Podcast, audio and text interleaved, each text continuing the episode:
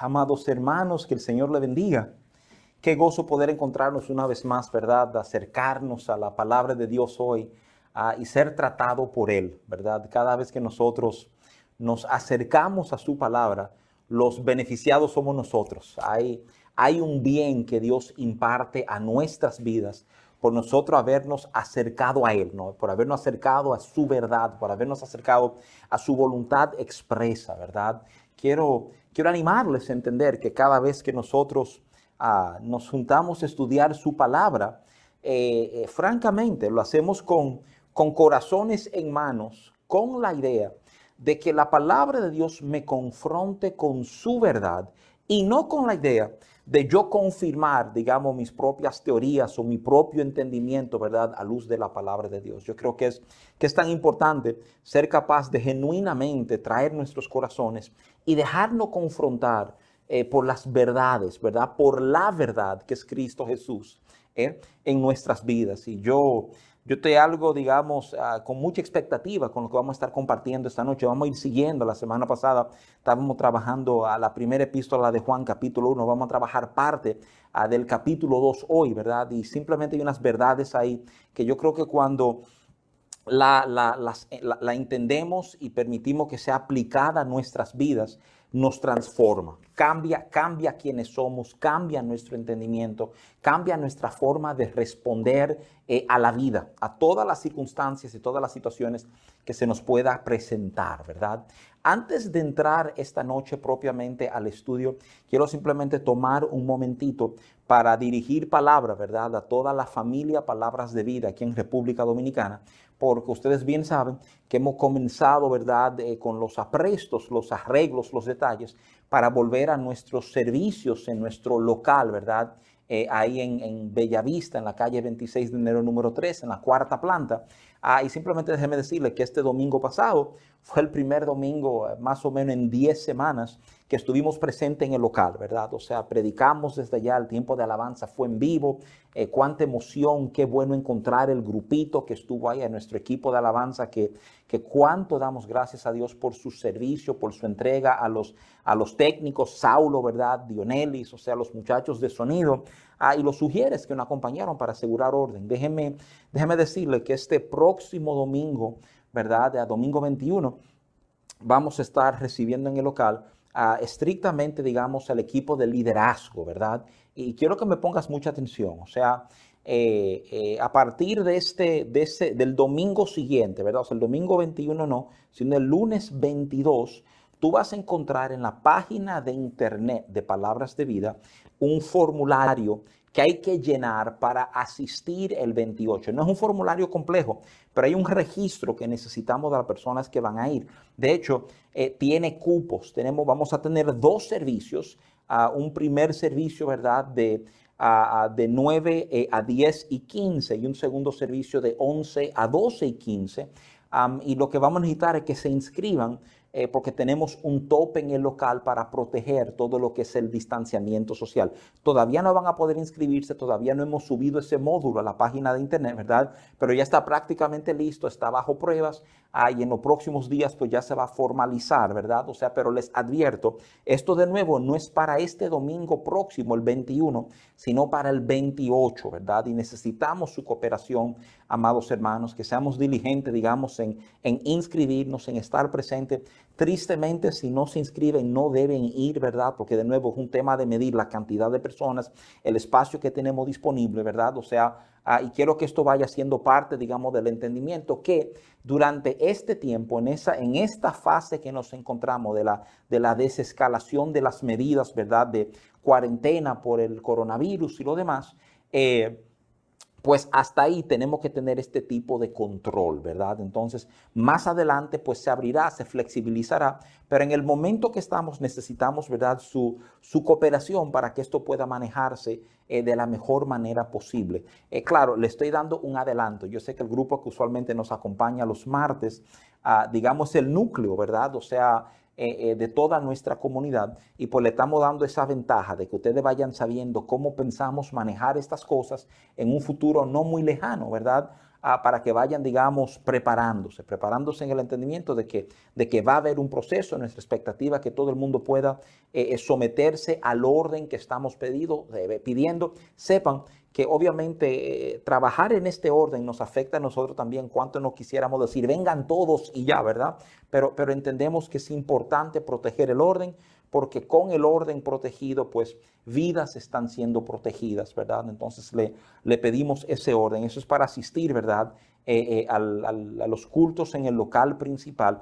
Ya las iglesias hijas van a tener protocolos muy similares y le van a ir informando a sus miembros, ¿verdad? En las próximas semanas también. Toda Palabras de Vida arranca el domingo 28. Entiéndase tanto Bellavista como los Alcarrizos, Herrera, Cristo Rey, Zona Oriental, ¿verdad? A partir de ese domingo ya estamos de vuelta a casa, ¿verdad? Y listo para juntos celebrar la bondad de Dios, la fidelidad de Dios, ser ministrado por su Espíritu, por su palabra, ¿verdad?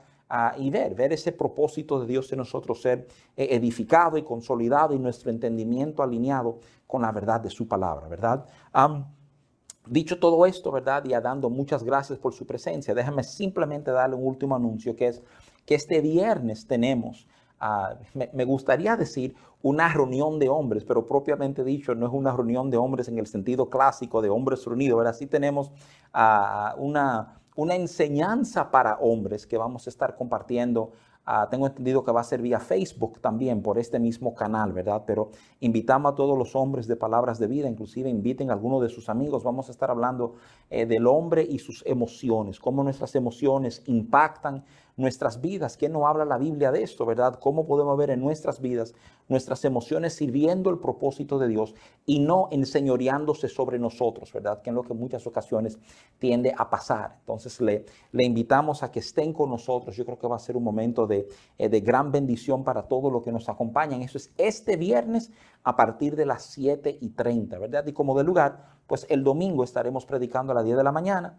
o tendremos nuestro servicio a las 10. Este domingo, si es a las 10, no a las 9, ¿verdad? Ah, estaremos allá en Bellavista eh, y va a ser compartido obviamente por estos mismos canales virtuales y por el canal 40, Señales TV, ¿verdad? O sea que ha sido un tremendo socio, una alianza por la cual le damos gracias a Dios eh, porque ha facilitado que gente y sobre todo nuestra gente se mantenga muy al tanto, ¿verdad? O sea, de lo que ha estado pasando en este tiempo de cuarentena. Tan solo comprender su televisión en el canal 40, pues ya están claros en lo que está pasando, ¿verdad? Y lo que, lo que necesitan. Entonces, ah, dicho todo esto, lo que yo quisiera es orar para, para dar inicio, ¿verdad? A compartir algunos versos aquí de la palabra de Dios del segundo capítulo de la primera epístola de Juan, que yo creo que van a ser de profunda edificación a nuestras vidas, ¿verdad? Déjeme, déjeme orar y entonces comenzamos ahí mismito a, a compartir juntos, ¿verdad? Señor, celebramos tu fidelidad, cuán agradecido estamos por haber sido tocado por ti, tratado por ti, rescatados por ti, por vida verdadera que tú infundiste en nosotros. Gracias por Cristo Jesús, por el perdón de mis pecados, por la plenitud de vida, Señor, que he encontrado en ti. Yo pido que esta noche, mientras tu palabra es expuesta, que nuestros corazones sean retados, Señor. Despierta cosas en nosotros, mueve, mueve entendimiento. Yo, yo oro para que de manera muy particular, mientras verdades sean expuestas esta noche, pues tu Espíritu Santo vaya despertando interés en nosotros, que, que, se levanten preguntas, Señor, que terminen en encuentros poderosos contigo. Padre Santo, eh, sometemos nuestro pensar a ti, todo lo que somos. Yo oro para que la semilla de tu palabra caiga en buena tierra esta noche, que caiga en corazones con hambre, dispuestos a responderte, Señor. Y ayúdanos sobre todo a ser hacedores, que esto produzca acción, que produzca vida en nosotros, Señor. Yo pido esto en el nombre poderoso de Cristo Jesús. Amén, amén, amén, amén. Habiendo, habiendo orado, habiendo dado los anuncios del lugar, ¿verdad? Vamos, eh, vamos a arrancar. Te voy a invitar que me acompañes en tu Biblia a la eh, primera epístola de Juan, capítulo 2, ¿verdad?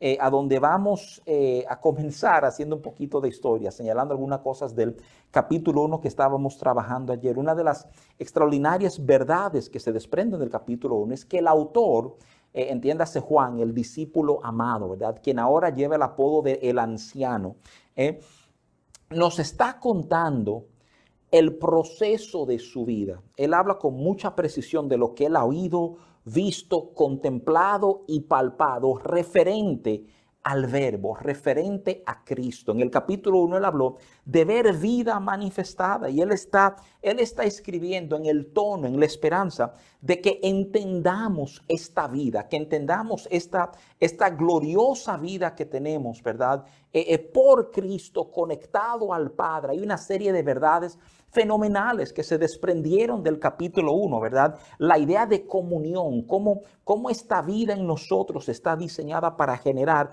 comunión con otros. Es esa extraordinaria verdad de que lo que Dios hace en tu corazón nunca ha tenido el diseño de permanecer en tu corazón y ya. Si tú vives, ¿verdad? O sea, con, con un trato de Dios, pero almacenado, encerrado para ti, ¿verdad? todo lo que, lo que hablábamos en el capítulo 1 y que vamos a ver en el capítulo 2, ¿verdad? O sea, te dice que eso, eso no es real, eso es algo, algo falsificado, porque lo genuino de Dios está diseñado para correr, para salir de nosotros, para impactar la vida de otros. Yo sé que muchos de nosotros, hasta en nuestra formación, en nuestra crianza, no hablaban, no señalaban la realidad de vivir vidas bendecidas, vidas favorecidas por Dios, pero el entendimiento que muchas veces hizo falta es que Dios no nos bendice simplemente para que estemos de risitas en la vida. Toda bendición conlleva, ¿verdad? El, el, sabor de manera implícita. Toda bendición está hecha para que nosotros seamos bendición a otros. Y esta es la verdad que nosotros tenemos que ir abrazando en nuestros corazones si vamos a ir madurando, creciendo en nuestra relación con el Señor, ¿verdad? El capítulo 1 no solamente comienza a describir esa verdadera vida, digamos una vida que se basa en comunión, inclusive en la misma presentación, ¿verdad? En el verso 3 del capítulo 1 eh, eh, habla Juan de tener comunión con Él, porque eso es tener comunión con Dios. Y entonces el verso 4 habla que, que todo esto es para que nuestro gozo sea cumplido. Comenzamos a entender el poder del gozo que Dios ha querido sostener en nuestras vidas. Hay verdades en el libro de, de, Romanos que nos dice que el reino de los cielos, ¿verdad? O sea, eh, consiste en gozo. Habla de tres elementos, gozo es uno de ellos, ¿verdad? Eh, y entendemos que lo que Dios anhela manifestar en el mundo es un gozo. No estoy hablando de una risita, yo estoy hablando de una plenitud en nosotros, un bienestar sin importar las circunstancias en la cual nosotros nos encontramos. Ahora, oye, oye lo brillante de cómo Juan se maneja. Él comienza hablando de su experiencia, su vivencia con la verdadera vida y cómo esto está diseñado a impactarnos a nosotros, ¿verdad? Y entonces Juan comienza a manejar el tema, que es un tema bien delicado, porque recuérdate, él está escribiendo a creyentes el tema del pecado.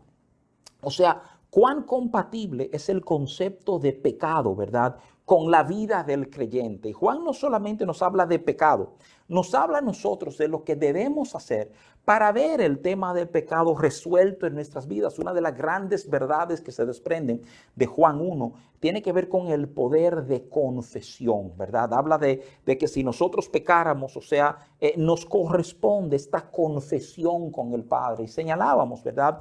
Eh, que como a veces inclusive guardando nuestro corazón y nuestro entendimiento de ciertas tradiciones, decimos, bueno, espérate, o sea, es que a mí no me toca confesar mi pecado a nadie, pero la palabra de Dios habla de una confesión, habla de una confesión a Dios. Vimos que en la epístola de Santiago se nos habla inclusive de confesar nuestros pecados unos a los otros, de, de no darle, ¿verdad?, de esa permanencia en oscuridad. Una de las figuras que Juan usa mucho en ese primer capítulo es la idea de luz, habla mucho de luz, de sombra, ¿verdad? Ah, ah, y es fascinante porque, digamos, en ese tono cierra el capítulo 1, hablándonos de una vida y hablándonos del rol del pecado en esa vida.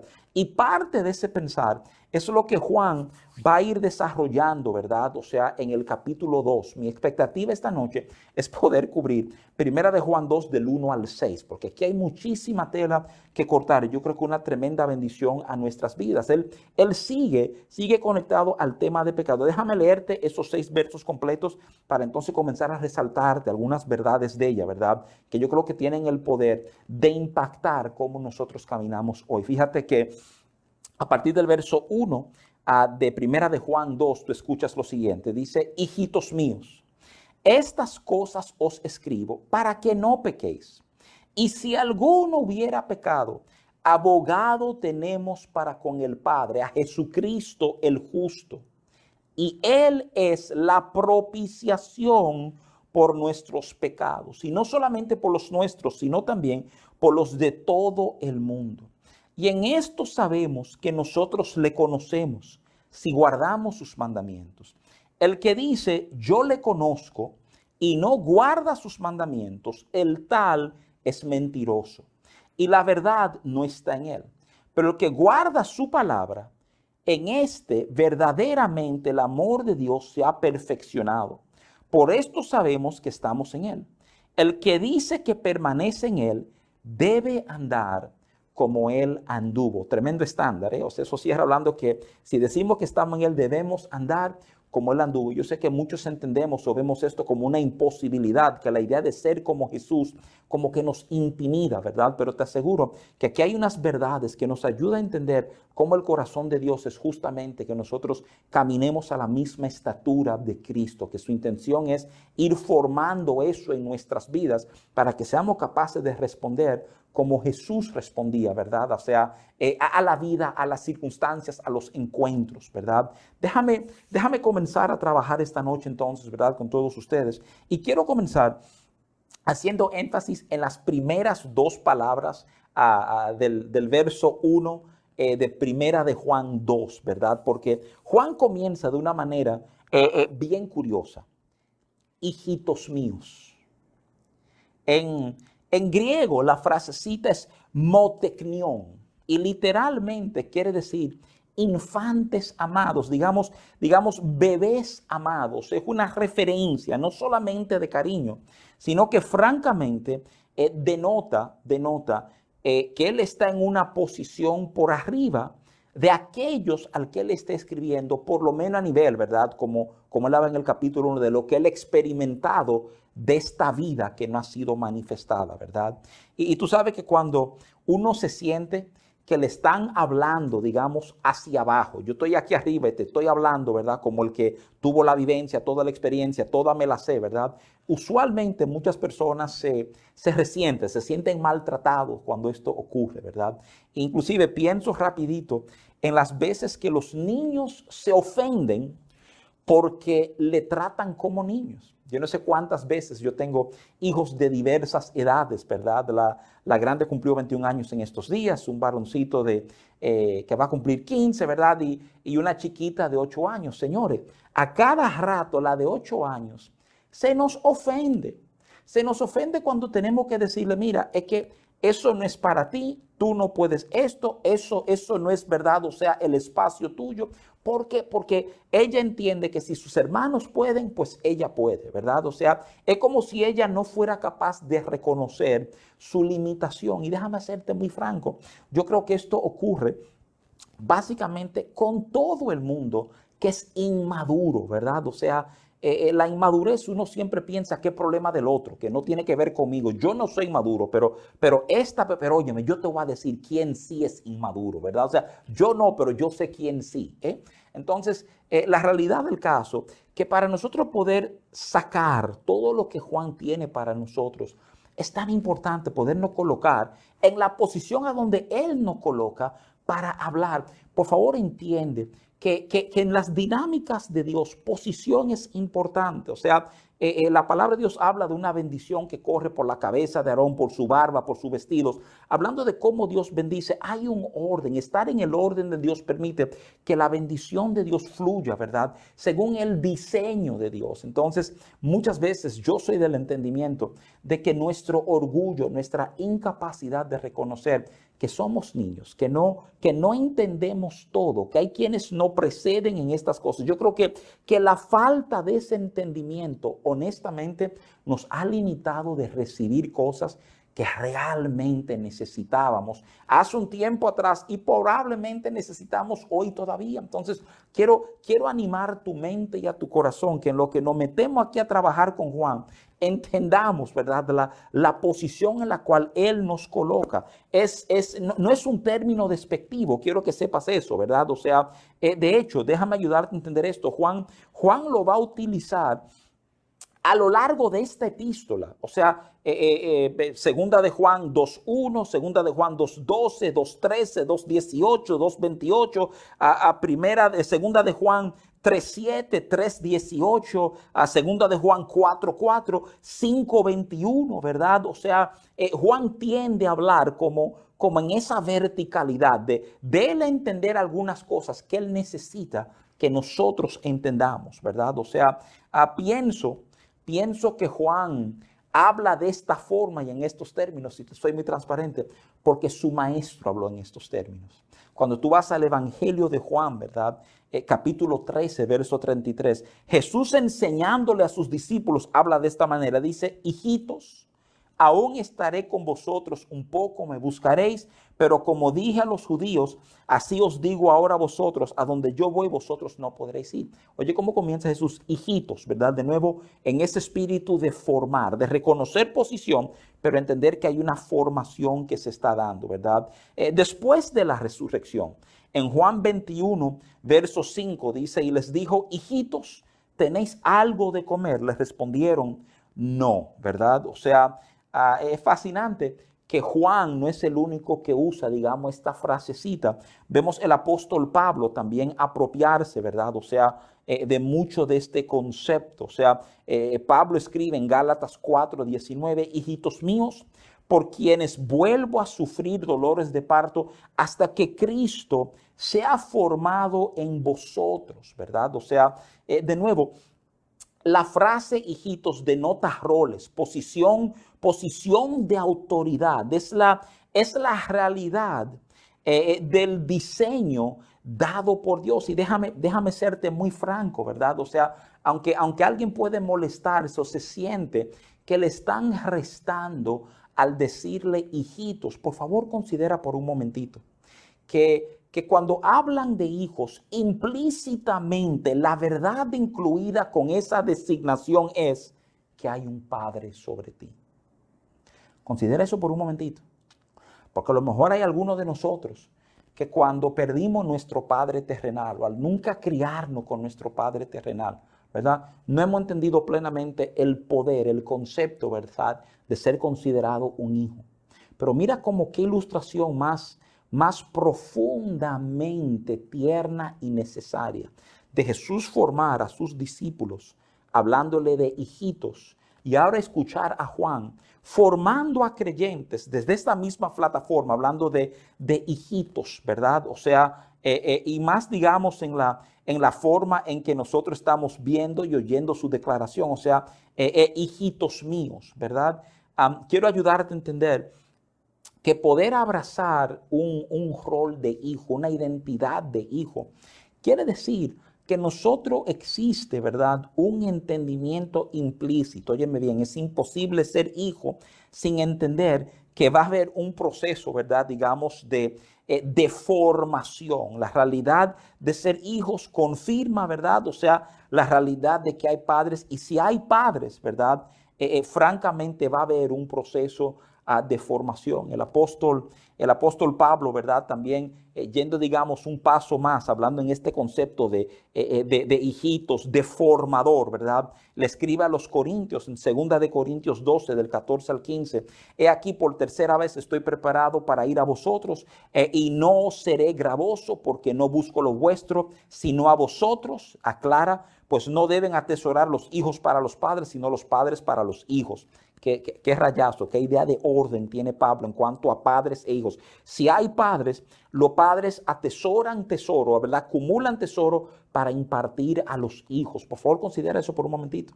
Porque de nuevo, entender que hemos sido llamados hijitos habla de padres que han preparado cosas para depositar en nosotros. Y entonces, desde ese rol de padre, dice el apóstol Pablo, y yo con el mayor placer gastaré lo mío y aún yo mismo me gastaré del todo por amor de vuestras almas, aunque amandos más, sea amado menos, ¿verdad?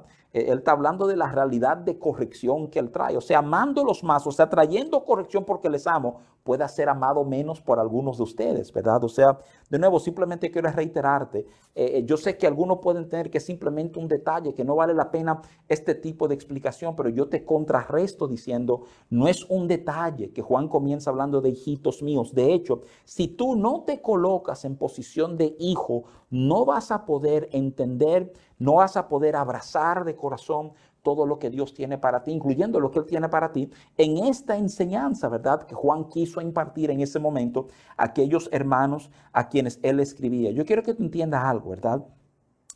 Eh, la, la iglesia está diseñada para funcionar en este modelo, en el modelo de, de aquellos que nos preceden, que son más maduros que nosotros, que son instrumentos que Dios usa para ir formando en nosotros. Yo quiero que tú entiendas que aunque se nos habla de hijitos, la idea no es permanecer siendo hijitos, es que entendamos que al ser hijo hay una expectativa real de madurez. De hecho, el ejemplo de Juan es formidable.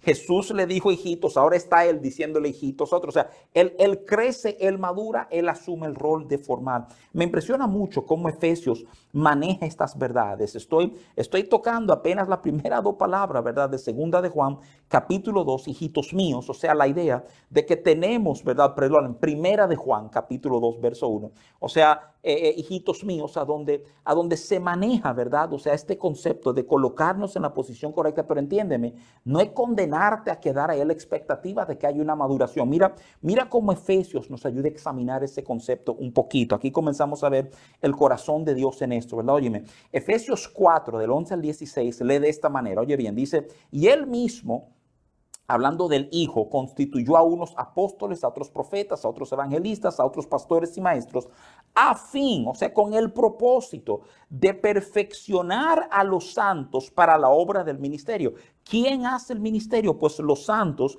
que son preparados, ¿verdad? Por aquellos que el Señor ha constituido sobre nosotros. Dice, ¿verdad? Para la edificación del cuerpo de Cristo. Ahora, por favor, ponga atención a estas palabras hasta, o sea, toda esta dinámica de, preparar, ¿verdad? De edificar es hasta que todos lleguemos a la unidad de la fe y del conocimiento del Hijo de Dios, lo resume de esta manera, a un varón perfecto a la medida de la estatura de la plenitud de Cristo. Oye, ¿cuál es el diseño? El diseño de formarnos, de entender, de poder abrazar un rol de hijos, es saber que la idea es literalmente edificarnos, trabajarnos, pulirnos, llevarnos a la medida de la estatura de la plenitud de Cristo, para que ya no seamos niños fluctuantes, llevándos por doquiera de todo viento de doctrina por estratagemas de hombre que para engañar emplean con astucias las artimañas del error, sino que siguiendo la verdad en amor, crezcamos en todo en aquel que es la cabeza, esto es Cristo, de quien todo el cuerpo, bien concertado y unido entre sí por todas las coyunturas, que se ayudan mutuamente, según la actividad propia de cada miembro, recibe su crecimiento para ir edificándose. Oye, ¿cómo cierra? En amor. De nuevo, e, el concepto es bien profundo pudiéramos pasar un tiempo largo aquí en Efesios solo para poder abrazar bien el concepto de ser hijitos, de entender, ¿verdad? Que hay una formación, que, que aunque Juan no está hablando en una posición de hijo, no es condenándonos a ser, digamos, los chiquitos de la familia, ¿verdad? O sea, Juan está francamente señalando nuestra posición para poder edificar nuestras vidas. ¿Por qué? Porque el corazón es que nosotros nos desarrollemos, llevemos a la estatura que el Señor ha diseñado para nosotros. ¿Y qué estatura es esa? Es justamente la que contiene este pasaje, ¿verdad? Es, es la estatura de la plenitud de Cristo, ¿verdad? Eso es el verso 13 de Efesios 4. Tú sabes que aquí nosotros tenemos en, en Dominicana, comenzó un tiempito atrás, a lo mejor un año, año y pico, una, una propaganda eh, eh, muy, muy necesaria, pienso yo, muy correcta, ¿verdad? En contra del matrimonio infantil. O sea, eh, la idea de que en algunos lugares todavía se da este asunto de que una menor de edad, porque le dan un dinero a los padres, firman una boda de esa, de esa niña, ¿verdad? con algún viejo, con alguien que le lleva dos veces su edad y se entiende, ¿verdad? O sea que esto obviamente es indebido, produce una serie de problemas que si sociales, que psicológicas en la, en la joven, ¿verdad? O sea, hay todo un baile en contra y no toma mucho, no toma mucho verlo, oír la problemática y determinar en el corazón, ciertamente esto es un problema, esto no debe ser aplaudido, apoyado, abrazado por nadie. Uno ve el problema en, en un hombre, ¿verdad? Casarse con una niña. Yo quiero ayudarte a entender algo. O sea, fíjate, no te equivoques. La iglesia es la novia de Cristo. Y déjame hacerte bien claro, ¿eh? entiende que por iglesia eh, eh, no hablo del local, hablo de cada persona. Yo quiero que tú entiendas lo que esto implica. Lo que esto implica es, y quiero que esto quede muy claro, que Cristo tampoco está buscando una novia infantil. La iglesia le toca, le toca madurar, le toca crecer, le toca literalmente, ¿verdad? O sea, eh, llegar a la estatura de la plenitud de Cristo, porque eso es lo que Él está buscando. Él está buscando un igual, Él está buscando una a su nivel, una a su condición. Y esta es la iglesia, este es, este es el el gozoso y hermoso proceso de entender que somos iglesia, el proceso de ser eh, confrontado, criado, formado, que, que vayamos levantándonos, entendiendo más y más lo que es el rol, ¿verdad?, de ser hijo, entendiendo los negocios del Padre, ¿verdad? O sea, quiero, quiero animarte a entender que la razón por la cual Juan comienza este segundo capítulo, ¿verdad?, de su primera epístola diciendo, hijitos míos, es porque esta es una verdad en la vida de la iglesia, es una verdad en tu vida. Somos, somos estos niños que vamos siendo formados, que se nos va impartiendo verdad, que se nos va dando más y más luz, que nuestro entendimiento va abrazando su verdad, ¿verdad? Y en eso podemos caminar entonces como Él nos llamó a caminar. Estar bajo autoridad, entender que somos hijos y que hay padres habla de estar dispuesto a saber que vamos a ser corregidos. Niños cometen errores. Cada vez que tú seas corregido, te quiero pedir que recuerdes lo que enseña la Biblia en Hebreos capítulo 12, verso 11, a donde dice que ninguna disciplina al presente parece ser causa de gozo, sino de tristeza pero después da fruto apacible de justicia a los que en ello han sido ejercitadas. Óyeme bien, toda disciplina, nadie te va a decir, ay, yo sí amo ser disciplinado. No, el momento de ser disciplinado es duro, son confrontaciones que quisiéramos evitar, que no nos gusta, que nos incomodan, que nos duelen, ¿verdad? Pero la tremenda verdad es que ser disciplinado por Dios siempre produce algo extraordinario en nuestra vida. Déjame simplemente cerrar esta introducción. Estoy, no, he cumplido ni con el primer verso, ¿verdad? O sea, de, de Primera de Juan capítulo 2. O sea, pero déjame simplemente decirte que hay un modelo hermoso de la corrección de Dios y te,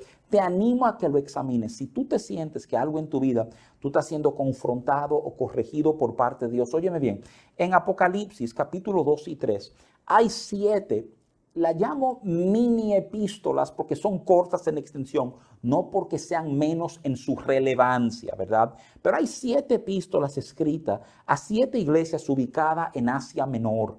Déjame ayudarte a entender algo. En cada una de esas cartas tú ves un elemento de corrección. Dios trae corrección a la iglesia. Y las cartas son fenomenales para ayudarnos a entender el Espíritu de Dios al corregir nuestras vidas. Tú ves, Dios nunca, óyeme bien, nunca simplemente cuando te corrige, resalta tu error y ya que tú metiste la pata, tú hiciste tal cosa mal, a lo mejor, a lo mejor nuestros padres terrenales han sido así, a lo mejor nuestros jefes son así, pero nuestro Dios no es así. Y es nuestro modelo, es como queremos nosotros aprender a hacer las cosas. Óyeme, se resaltan errores que esas iglesias han cometido, o para serte muy franco, se resaltan errores que los líderes han permitido que se den, porque si tú lees la epístola con cuidado, está escrito a los ángeles, a los mensajeros, a los que hablan en esas iglesias, ¿verdad? O sea, y, vemos que con cada error hay un señalamiento de lo que deben hacer para salir de donde está. La corrección de Dios no está diseñada para rompernos, para marcarnos y ya está diseñada para sacarnos del error, para sacarnos de nuestro hoyo, para sacarnos del lugar difícil en el cual nos encontramos. Y mi oración es que hoy todo el mundo, todos los padres que me están escuchando, todos los que ejercen autoridad o manejan influencia sobre otras personas, piensen en estas palabras mientras eh, eh, nos ocurren o nos llegan los momentos de tener que corregir a otro. Ojalá corrijamos como el Señor nos corrige a nosotros. No meramente resaltando un error, sino hablando de los pasos que tenemos que dar para salir de este espacio, ¿verdad? Ahora, yo quiero que tú, que tú entiendas, o sea, comenzando, digamos, de esta forma, ah, quiero tratar de avanzar, de avanzar un poquito. El verso 1 no solamente nos habla a nosotros de la realidad, de, abrazar una posición, de entender que somos, somos hijos, ¿verdad? Ah, sino que francamente eh, nos confronta una vez más con el tema del pecado. Dice, hijitos míos, este es el verso 1, estas cosas os escribo para que no pequéis. Y si alguno hubiera pecado, ¿verdad? O sea, abogado tenemos para con el Padre, a Jesucristo, a el justo. Es fascinante eh, que se nos ha escrito para que el pecado no sea nuestra forma o nuestra norma de vida. Y, mira qué cosa, esto hay como que entenderlo y procesarlo con cierto cuidado. Fíjate que en el capítulo 1 de Primera de Juan, verso 10, él dice, si decimos que no hemos pecado, le hacemos a él mentiroso y su palabra no está en nosotros. Oye lo que él dice, dice, si tú dices que tú no has pecado, tú eres mentiroso. ¿eh? Pero entonces te trae la claridad, ¿verdad? Que aunque aunque pecado haya existido en nuestra vida en algún momento, nos están escribiendo para que no pequemos. Y quiero, quiero introducirte la idea que a lo largo de los próximos versos vamos a ver cómo es posible vivir sin pecar. Yo sé que eso tú lo oyes, pero ¿cómo es posible? Si todos los días pecamos, y todos los días fallamos a lo que Dios quiere para nosotros, sí, pero, pero hay un nuevo paradigma, hay un nuevo estándar, hay elementos que nos ayudan a vivir vidas, ¿verdad? Que agradan plenamente a Dios. Una vida en la cual Dios tiene complacencia, así como la tuvo en la vida de Jesús en el momento de su bautismo, ¿verdad? Quiero, quiero ayudarte a entender que el corazón de Dios es que, es que entendamos y nos movamos a eso, ¿verdad? O sea, el, el verso 1 habla de nuestra esperanza, habla de nuestro pecado, pero entonces inmediatamente habla, ¿verdad? O sea, de un abogado que tenemos para con el Padre. Y me impresiona el título, ¿verdad? O sea, Jesucristo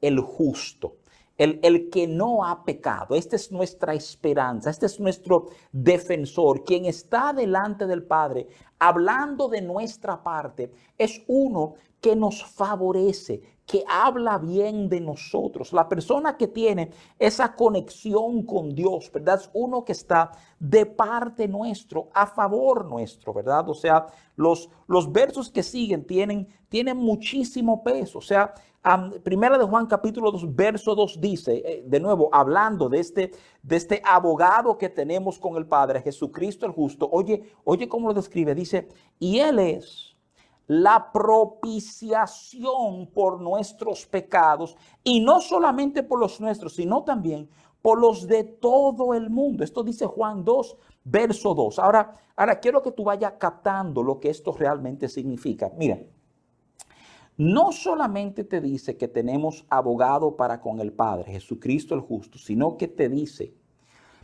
que el tema de nuestro pecado está profundamente conectado a esta figura de Jesucristo el justo, ¿verdad? A quien lo define como la propiciación por nuestros pecados. Yo quiero, quiero ayudarte a entender dos palabritas teológicas de mucho peso, ¿verdad? La primera es expiación. No aparece en este pasaje, pero mucha gente la confunde con propiciación y por eso quiero manejarla. El concepto de expiación, tú y yo, más o menos lo manejamos modernamente. Cuando tú oyes de un chivo expiatorio, tú estás oyendo básicamente de uno a quien le vamos a echar la culpa. Básicamente, a, ti y a mí nos agarran en un problema, ¿verdad? Y, y, ya estamos ahí, digamos, medio, medio, medio descubierto en nuestra maldad. Y tú y yo decimos, mira, vamos a ponernos de acuerdo y decir que quien robó no fuiste tú ni fui yo, sino que fue Juan. Entonces, Juan es a quien nosotros inculpamos. Y Juan, que es un inocente, no tiene nada que ver con el asunto, pero Juan toma nuestro lugar. O sea, Juan paga lo que tú y yo no pudimos pagar. La idea, la idea de expiación es una palabrita muy ligada a la mentalidad del judío, porque no por Cristo, sino por años, por la ley de Moisés, ha estado presentando sacrificios expiatorios por su pecado. Ha estado trayendo, ¿verdad? Animales para que el animal muera en su lugar, o sea, en lugar de matarme a mí que cometí el crimen, que maten este animalito, y el derramamiento de sangre de este animalito va a cubrir mi pecado, va a cubrir mi maldad. Yo quiero que tú sepas algo. En el Antiguo Testamento, todo sacrificio expiatorio cubría la maldad. ¿eh? La sangre de Cristo borró la maldad. Tiene, tiene, otra categoría, tiene otro nivel, ¿verdad? Literalmente deshizo el pecado que había abajo. Pero me urge que tú entiendas el concepto, porque Cristo fue nuestra expiación. Ese es el primer concepto, te lo estoy contando para que entendamos correctamente el concepto de propiciación. Óyeme bien, si expiación es mi sustitución, el que tomó mi lugar, ¿Qué es propiciación? Déjame definirte lo que es propiciación. Propiciación es una acción agradable hecha a Dios para moverlo a misericordia. ¿eh?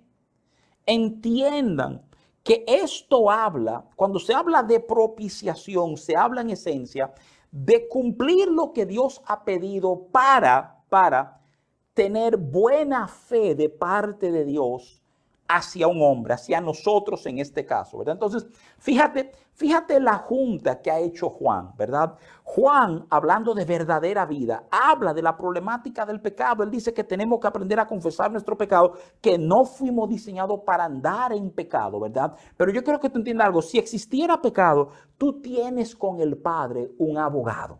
Jesucristo el justo. Y ahora yo quiero que tú entiendas, lo que nos enseña el verso 2 es que ese Jesucristo el justo es propiciación por nuestro pecado, entiéndase.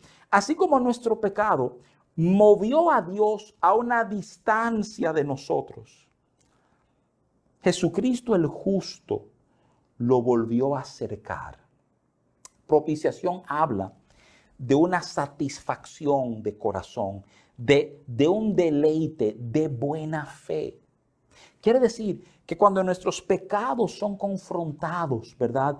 En el cielo, cuando, cuando Cristo dice, espérate, es que ese es de los míos, de los que han abrazado la verdad de la cruz, Dios no mantiene una postura lejana o seca o cortante con nosotros, sino que hay una propiciación por el acto de Cristo que apacigua su corazón, que, que vuelve a girar su corazón. Muchos de ustedes, yo recuerdo eh, una persona que valoro inmensamente en su vida, que una vez me ayudó a entender un concepto, me decía, mira, cuando yo me ofendo, cuando yo, cuando una persona y yo ya estamos a punto, ¿verdad?, de, de romper relaciones, decía esta persona, yo recojo mi corazón. Y aunque, aunque yo esté con ellos, estemos en el mismo lugar, tuve una sonrisa en mi cara, mi corazón no está ahí, ¿verdad? Mi corazón está recogido. Déjame decirte algo. Dios no trata contigo con un corazón recogido sin importar en qué tú hayas metido la pata. Yo sé que esto nos choca, a nivel muy humano no lo entendemos porque el hombre obviamente nos juzga por nuestros hechos y hasta los que más nos aman pueden disgustarse y hasta distanciarse de nosotros. Pero Dios no. Dios no porque quien aboga por nosotros es propiciación en nuestro lugar. O sea, de nuevo, lo de propiciación envuelve una acción agradable, envuelve, envuelve buena fe, ¿verdad? Es porque inclusive la manifestación de los ángeles sobre la tierra que me impresiona que por tantos años esto ha sido tan mal leído que entendemos que es paz a los hombres de buena voluntad. Esa no es la traducción. La traducción del coro de ángeles es paz y buena voluntad a los hombres. O sea, que Dios está tratando con nosotros de buena fe. Entonces, en el capítulo 2, Juan trata otra verdad extraordinaria. Mira la dos verdades extraordinarias del capítulo 2. Primero, Él es propiciación por mis pecados. No solo expiación, propiciación que habla del favor de Dios sobre mi vida. Pero la segunda verdad es, es para los pecados de todo el mundo. Eso es, eso es abrumador tratar de abrazarlo, de entenderlo en nuestra cabeza. En esencia, en esencia, Juan está diciendo que a través de Cristo el mundo cambió para siempre. Porque, porque lo que nos limitaba, lo que nos distanciaba de Dios, lo que había hecho que Dios recogiera su corazón de nosotros, ¿verdad? Ya está resuelto y el corazón del Padre está dispuesto para nosotros, ¿verdad? O sea, qué, qué importante es que entendamos esta extraordinaria verdad. O sea, se cambia el perdón por el pecado, ¿verdad? La propiciación es lo que hace cambiar el corazón de Dios, ¿verdad? O sea, a favor nuestro. Todo esto, ¿verdad? Y, y, te quiero recordar, todo esto de entender el tema del, pecado y cómo responderme para que tú y yo aprendamos cómo a vivir, cómo vivir esta vida. No, no esta vida humana sobre la tierra, sino la verdadera vida, la cual Juan hizo referencia en los primeros cuatro versos, ¿verdad? Del capítulo 1. Él habló de la vida que fue manifestada. O sea, para vivir esta vida, tú no puedes vivir esta vida que él referenció sin entender esta verdad, la propiciación y que todas las reglas del mundo cambió. Yo he ilustrado esa enseñanza eh, y lo he hecho recientemente en algunos momentos, eh, diciendo, señalando que, que Juan 3 te muestra, el Evangelio de Juan capítulo 3 te muestra, cómo las reglas de todo cambió a partir de la manifestación del Hijo. Mira, eh, antes de Cristo, tu salvación entera se basaba en tu habilidad de guardar los mandamientos y las ordenanzas de la ley de Moisés. He dicho en muchas ocasiones, no son los 10 mandamientos, son las 613 ordenanzas que la ley incluye. ¿eh? Quiero que tus razones, que entiendas esta verdad. ¿eh? Violar una, nos enseña el apóstol Pablo, que no, no guardar una o violar una es violar toda la ley. ¿eh? Tú puedes tener 612 bien, pero tú fallas las 613 y es como si tú lo hubieras fallado toda. Entonces, obviamente, la idea de salvación está basada en mi rendimiento, mi cumplimiento, mi capacidad de hacer lo que Dios ha pedido de mí. Pero a partir de Juan 3 comencé a entender que todas las reglas cambian. En Juan 3, y no hablo del verso 16, sino lo que le siguen, ¿verdad? O sea, el 17 en adelante te habla de que la, la condenación ahora del mundo se basa en lo que hicieron con el Hijo. Si abrazaron el Hijo, hay salvación. Si no abrazaron el Hijo, entonces la condición de condenación permanece en nuestras vidas. La idea es extraordinaria. Todo cambió. Todo el mundo, ¿verdad? Cambió por la manifestación del Hijo. Déjame leerte de los versos 3 al 6, que aquí contienen otras verdades que vamos a tratar de, resumir en el tiempito que nos queda, ¿verdad? Dice primera de Juan 2, del 3 al 6, porque aquí cambia el tono, o sea, ¿verdad? Del, el, verso 1 nos habla a nosotros justamente de entender nuestra posición de hijos y entender la posición de Jesús como nuestro abogado, como Jesucristo el justo, quien es propiciación por nuestro pecado, así hablaba el, el, el verso 2, ¿verdad? Y como todo el mundo ha cambiado, pero el 3 porque, porque Juan es práctico, Juan enseña de esta forma. Acuérdate que desde 1.3, desde 1 de Juan 1.3, él está hablando de comunión, de cómo andamos uno con nosotros. Él va a hablar de cómo andamos. Óyeme bien, todo lo que él ha hablado, entender tu posición de hijo, entender quién es Cristo como abogado y propiciación, todo esto está diseñado para afectar cómo andamos, cómo hacemos, cómo vivimos, ¿verdad? Entonces yo quiero que tú escuche el estándar que él pone. Él dice, Ah, y en esto sabemos que nosotros le conocemos. En esto es que tú vas a poder saber que alguien lo ha conocido a él. Oye, ¿cómo? Si guardamos sus mandamientos. Eh, eso puede sonar un poquito raro, lo vamos a examinar. O sea, el que dice yo le conozco y no guarda sus mandamientos, el tal es mentiroso.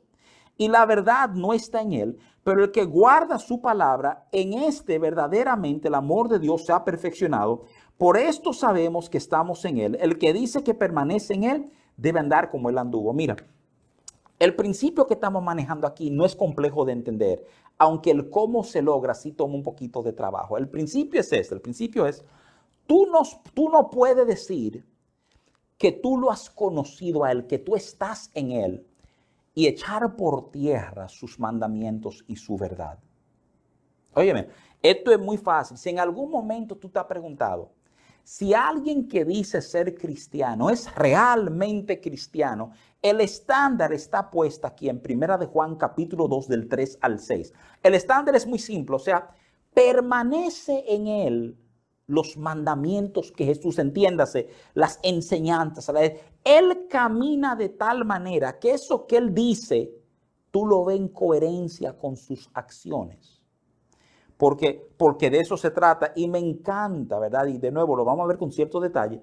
Eh, eh, él habla inclusive de, de mentiroso. O sea, si esto no es así, aquí hay un engaño, aquí hay una falsificación, es el término usado realmente en el libro, algo falso, ¿verdad? O sea, que se está dando. Yo quiero que lo, que lo examinemos con un poquito de cuidado. Yo, yo creo que el verso 3, que es importante que lo analicemos, genera cierta reacción, cierta intensidad. Y yo quiero, yo quiero leértelo de nuevo. El verso 3 de Primera de Juan 2 dice esto. Dice, y en esto sabemos que nosotros le conocemos si guardamos su mandamiento. Como que no hay mucho juego. Fíjate que él no dice si amamos a Dios, eh, no dice si, si servir, o sea, no, no, no, no. Oye, sabemos, ¿verdad?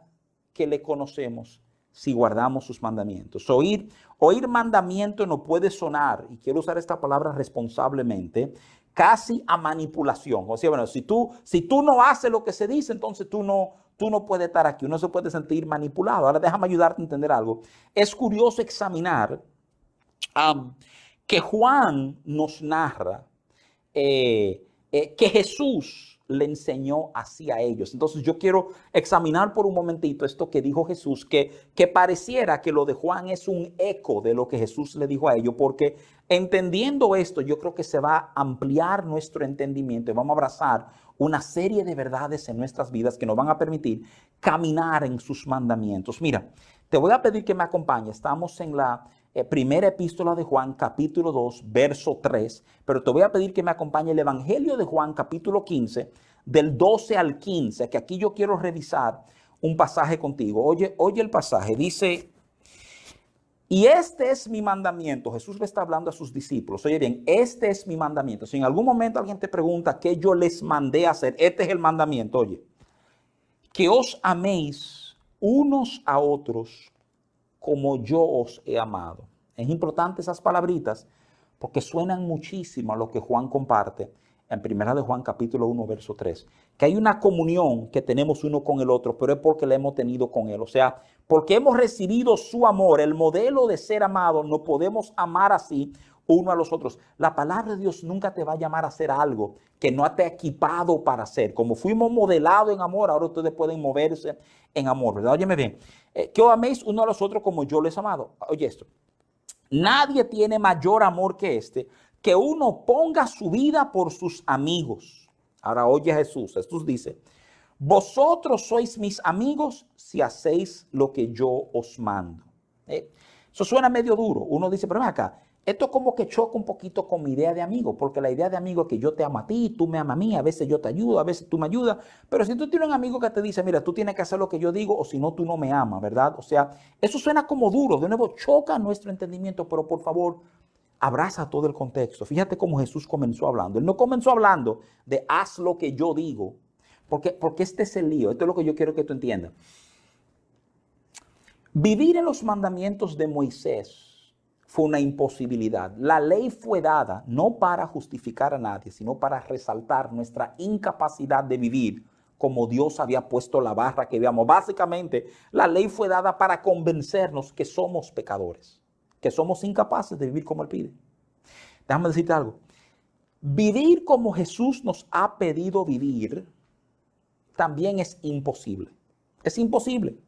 Yo no, yo no puedo vivir a la altura, yo no puedo guardar ese mandamiento que Él me está dando, al menos, al menos, óyeme bien, que yo abrace lo que Él dice antes de darme el mandamiento. ¿Tú te acuerdas lo que Él dijo antes? Te lo resalté. Este es mi mandamiento, que os améis uno a los otros como yo os he amado. El concepto es fenomenal. Jesús comienza hablando de amor.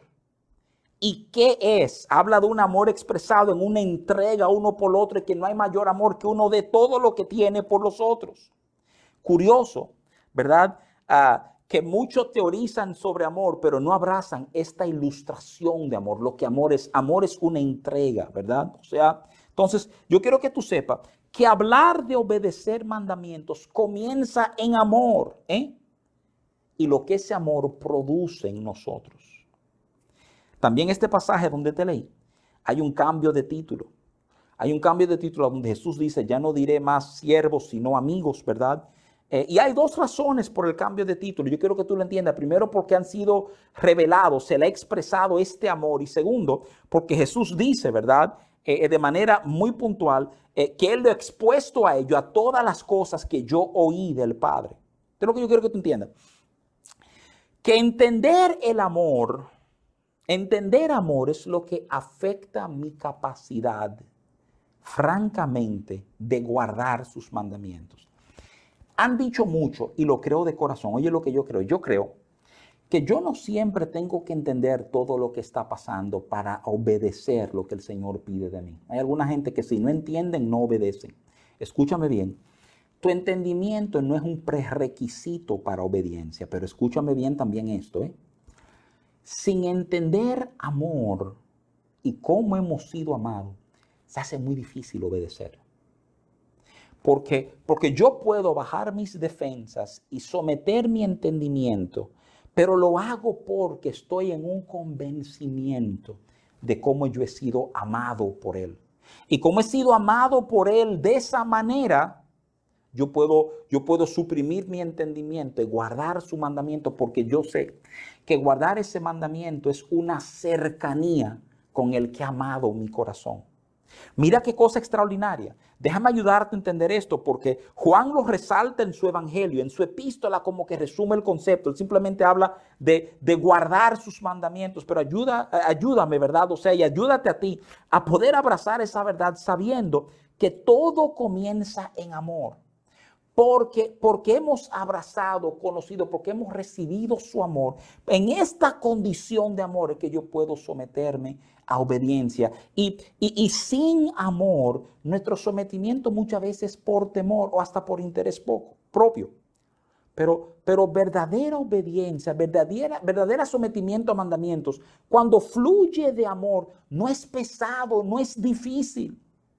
Inclusive cuando fluye de amor, yo obedezco, yo quiero cumplir lo que mi amado me dijo, porque esto va a producir satisfacción en su corazón y te recuerda cómo se ilustró la expresión más poderosa de amor, es dar todo lo mío por aquel a quien amo. Yo soy capaz de obedecer, de abrazar mandamientos porque el amor me despertó. Eh, esto es fascinante. Y, tan, tan genial de parte de Juan de incluir esto cuando él estaba hablando del pecado, de la forma en que vivimos. Escúchame. El pecado, la tentación a hacer lo malo siempre va a ser una debilidad en la vida del hombre. Pero tú sabes cómo esa debilidad va perdiendo fuerza en nuestras vidas. ¿Cómo esa tentación va desapareciendo? Cuando comenzamos a valorar, a abrazar el amor que hemos recibido. El amor de Dios está diseñado para suprimir nuestras debilidades. Que como le amamos a Él, podemos abrazar su mandamiento por amor, no por imposición, por temor, por obligación, por amor. Y es hermoso entender que estos pasajes están como profundamente conectados. Es en el verso 4 de Primera de Juan 2 que escuchamos que el que dice que yo le conozco y no guarda sus mandamientos, el tal es mentiroso, una palabrita pesada. En, en, griego, pseustes, ¿verdad? Y es el concepto de un, de un falsificador. No es la idea de una vulgar mentira que todo el mundo ve de lejos. Es la idea de algo que ha sido colocado, que es diferente a lo original. ¿Verdad? Muchísimos falsificadores de mala clase son atrapados porque falsifican billetes y algo en el arte no queda igual. Este es el mismo ejemplo. Te está diciendo que lo genuino va a guardar lo que Él pidió de nosotros. Y de nuevo, déjame ayudarte a entender. El secreto de guardar el mandamiento es haber abrazado ese amor. Ese amor que entendemos que no puede florecer solamente entre Dios y yo, florece entre Dios y yo y está diseñado para afectar mi vida con los demás. En ese florecer lo falso cae. Pero escúchame, que esto es importante que lo entienda, ¿verdad? O sea, hay, hay falsedades entre nosotros. Y eso, eso pesa. Una de las enseñanzas del verso 4 es que existe lo falso. Existe aquellos con otras motivaciones, aún dentro, ¿verdad?, de la iglesia. Y esto es como difícil de uno tragarlo, porque uno quiere que todo el mundo ahí es tan bueno y todo el mundo está buscando Dios. Pero hay lo falso, eso no alerta a Juan. Y él nos habla de cómo distinguirlo y la distinción es lo que hemos estado repitiendo. ¿Quién guarda sus mandamientos? Eso están haciendo lo verdadero. Eso es, eso es lo que nosotros estamos buscando, ¿verdad? Primera de Juan 2.5 expande la idea. Ah, no, no, hablando de falsedad, déjame cerrar simplemente este pensamiento. Juan 14.6, Jesús nos ayuda a entender qué es la verdad. La verdad de Cristo opaca toda la falsedad en nuestras vidas. Y cuando nosotros seamos capaces de abrazar eso plenamente, nuestras vidas van a ser muy diferentes, ¿verdad? El verso 5 dice entonces, eh, pero el que guarda su palabra, en este verdaderamente el amor de Dios se ha perfeccionado. Ahí está. Él dice que si somos capaces de guardar su palabra es porque el amor se ha perfeccionado. Por eso sabemos que estamos en Él. No guardamos su palabra, óyeme, por disciplina o fuerza o imposición, sino porque hemos sido perfeccionados en amor, el amor revelado por el Hijo, ¿verdad? A cada uno de nosotros, perfeccionado por su Espíritu en nosotros. Este, este concepto, y de nuevo, perdóname si me detengo y me he pasado un poquito de tiempo, lo sé, o sea, pero, pero quiero terminar alguna de estas ideas sin, sin cortarla y dejarla como a medio de desarrollar. Por favor, entiende esto. Juan dice, su escogencia de palabras es, si guardamos sus mandamientos es porque su amor se ha perfeccionado en nosotros. Muchos de nuevo se intimidan al concepto de ser perfeccionado. ¿Qué quiere decir eso? Que ya no hay errores en mí. Mira, el, el, concepto es distinto. El concepto no es un concepto de no hay error. El concepto es el concepto de ya tú tienes todo lo que necesitas. Que en el tema de amor no hay pendientes. Ya, ya tú abrazado, tú has entendido, como Juan le escribe, si tú, si tú quieres saber si entiendes amor, déjame simplemente invitarte a leer con detenimiento Efesios capítulo 3 del 14 al 20. Ese pasaje roba mi corazón. Es un pasaje que habla, ¿verdad? De lo largo, de lo ancho, de lo profundo, ¿verdad? Eh, del amor de Dios extendido sobre nosotros, porque esta es la realidad. Si logramos entender el amor de Dios, vamos a caminar como Él nos ha pedido a caminar. El pecado, oye que esto suena dramático, el pecado va a desaparecer en nuestras vidas, porque en nuestra vida cada decisión va a estar fundamentada en la idea de agradar a aquel que me amó de esta manera. Así es que somos perfeccionados y lo que, lo que dice él, o sea, si caminamos, si guardamos su mandamiento es porque hemos sido perfeccionados en amor. Óyeme, el pecado está ligado al concepto de amor. Entendemos amor, ese es el antídoto. El que ha degustado de ese amor realmente, tú sabes lo que quiere, nunca alejarse del que lo amó de esa manera. Entonces déjame ayudarte a entender. Hemos sido llamados a caminar. O sea, la prueba de nuestra realidad en Él se basa encaminar en sus mandamientos, que solo es posible si hemos sido perfeccionados en su amor, ¿verdad? El verso 6 cierra simplemente afirmándonos que el que dice que permanece en él debe andar como él anduvo. ¿eh? Es la idea de que no podemos decir que estamos en él si nuestros hechos no se alinean con nuestras palabras. No se olviden, toda la realidad del Evangelio fue diseñada no para aprenderla, no para entenderla, no para que nuestro intelecto diga, perfecto, conecté el A con el B, entiendo cómo esto funciona, entienda cómo esta gracia está supuesto fluir. Está hecho para hacerse. Jesús habla de ser hacedores de su palabra, ¿verdad? Y es un concepto que nosotros tenemos como, como que abrazar bien, entender bien, no, no, no poner, digamos, en un lugar eh, secundarios eh, porque para serte muy franco, muchos se han llenado la cabeza, ¿verdad? O sea, de, la realidad, eh, eh, de la información de Cristo, pero en el hacer es que se mide quiénes son reales. Santiago 1.22 nos llama a ser hacedores de la palabra y no solamente oidores. Jesús nos ha hablado de esta verdad. Yo quiero, yo quiero que en tu corazón haya una disposición de entender que inclusive todas estas verdades que hemos hablado esta noche, hasta la posición de ser hijos, la, conectamos a la realidad ¿eh? de poder caminar como el Padre quiere que nosotros caminemos. Yo espero que esta enseñanza de esta noche te haya llevado a considerar tu posición en el Padre, examinar cómo tú estás andando, entender que hay una expectativa de madurez, que tu estatura, la idea tuya no es ser como tu papá biológico, es ser como tu Padre celestial. Hay una estatura, la plenitud de Cristo, que es a donde Dios nos está formando para nosotros llegar. Y nuestro caminar va a ser la confirmación de si estamos o no con y en Él, ¿verdad? Amada familia, de nuevo, cuánto eh, gozamos el poder compartir este tiempo con ustedes. Mi, mi esperanza y expectativa es que te haya sido de provecho, que Dios te haya inquietado durante esta hora que hemos estado compartiendo, ¿verdad? O sea, eh, que Dios haya movido cosas en tu corazón y que te lleve a un trato mucho más profundo y a un entendimiento mucho más amplio eh, de su gracia y su trato con tu vida, ¿verdad?